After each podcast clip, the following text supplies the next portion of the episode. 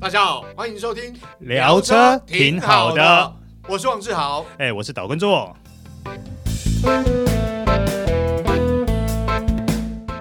Hello，各位听众朋友，大家好，欢迎收听这一集的，聊车挺好的，我是王志豪哎、我是岛根座。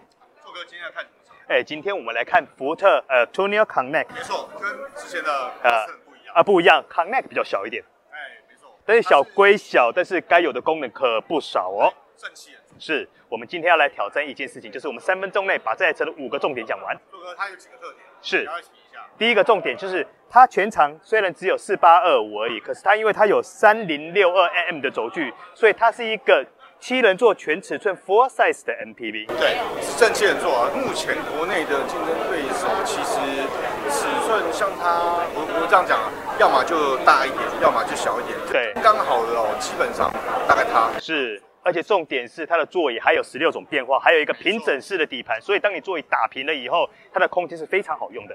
好，那我们第二个特色呢，就是它配备了一颗一点五柴油引擎。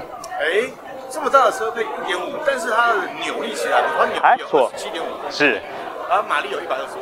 哎对，油耗更惊人，十八点八，这么大的车，对再惊人，那当然，因为它配备的八速手自排变速箱也是鞠躬绝尾。顺畅。对现在这个福特用这个八速的手自排变速箱是它的主流。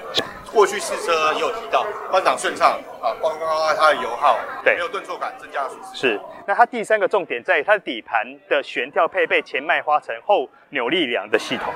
嗯，扭力梁。哎，听起来是不是觉得有特有重点了因？为这部车毕竟它虽然强调以家庭用车为主，但是还是有一些商业用车是用途。对，但是扭力梁悬吊就是因为它配备扭力梁，其实会比叶片弹簧的舒适性表现会再好一些，而且我想福特在扭力梁的调教上面哈，也有它独到之处的。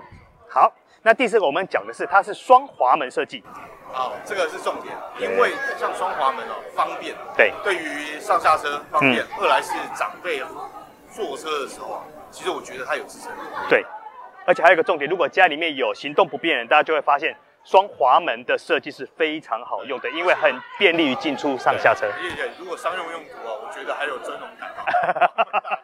上车那种感觉又不一样。，是，那接下来我们讲最后一个重点，就是它配备 Copilot 三六零安全系统。哎，是 technology 啦。是的，就是主要是因为它不是车道集中功能，但是它拥有车道偏移的警示辅助的修正功能。是哦这个部分呢也是目前车坛的主流。是是，以一个一百万上下的 MPV 来说，对啊它算是蛮有诚意的。